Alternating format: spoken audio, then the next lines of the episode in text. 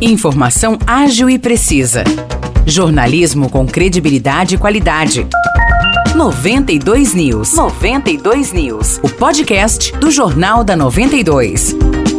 E aí pessoal, tá começando mais uma edição do nosso podcast 92 News. Eu sou Morris Projan e tô aqui novamente com o Nicolas Santos. Fala Nicolas, tudo certo com você? Fala Morrice, tudo bem? Olá pessoal que nos ouve, vamos aí para a edição desta segunda-feira do 92 News. Falando primeiro de Vargem Grande do Sul, que dá continuidade à programação da Semana Natalina. Hoje a atração é uma apresentação de balé e coral do Departamento de Cultura às 7 da noite na Praça da Matriz. E de hoje até sexta-feira haverá a feira gastronômica e exposição de orquídeas na Praça da Matriz. Outra atração durante essa semana é a presença do Papai Noel, que receberá as crianças no Casarão da Educação das 7 às 9 da noite. Vale destacar ainda que a Praça da Matriz e a Rua do Comércio estão com decoração. E ainda falando sobre atrações culturais, só que aqui em São João, hoje às quatro e meia da tarde, a banda Dona Gabriela se apresenta na Praça Joaquim José. Vamos agora falar de Espírito Santo do Pinhal, onde a Prefeitura realizará um concurso público para a vaga de controlador interno. É necessário ter ensino superior completo em administração, administração pública, economia, ciências contábeis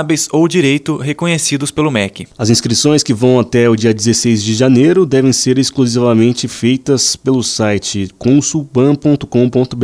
O edital completo pode ser conferido neste mesmo endereço. A prova objetiva desse concurso está prevista para ser realizada no dia 18 de fevereiro de 2024. Nós estamos na reta final do ano e muitos assuntos importantes repercutiram em São João da Boa Vista. Por isso a gente conversou no jornal de hoje com a prefeita Maria Terezinha de Jesus Pedrosa, ela que abordou diversos temas como UTI neonatal, também reclamações da população, como falta de medicamentos, limpeza dos açudes do solário da Mantiqueira, sistema de emissão de notas, enfim, muitos assuntos abordados. E para conferir todos os detalhes dessa entrevista, você vai lá no nosso Facebook, 92FM São João, e confere a entrevista completa. Muito obrigado, pessoal, pela audiência. Nos encontramos numa próxima. Obrigado, Maurice. Valeu, Nicolas. Eu que agradeço. Tamo junto e até o próximo episódio.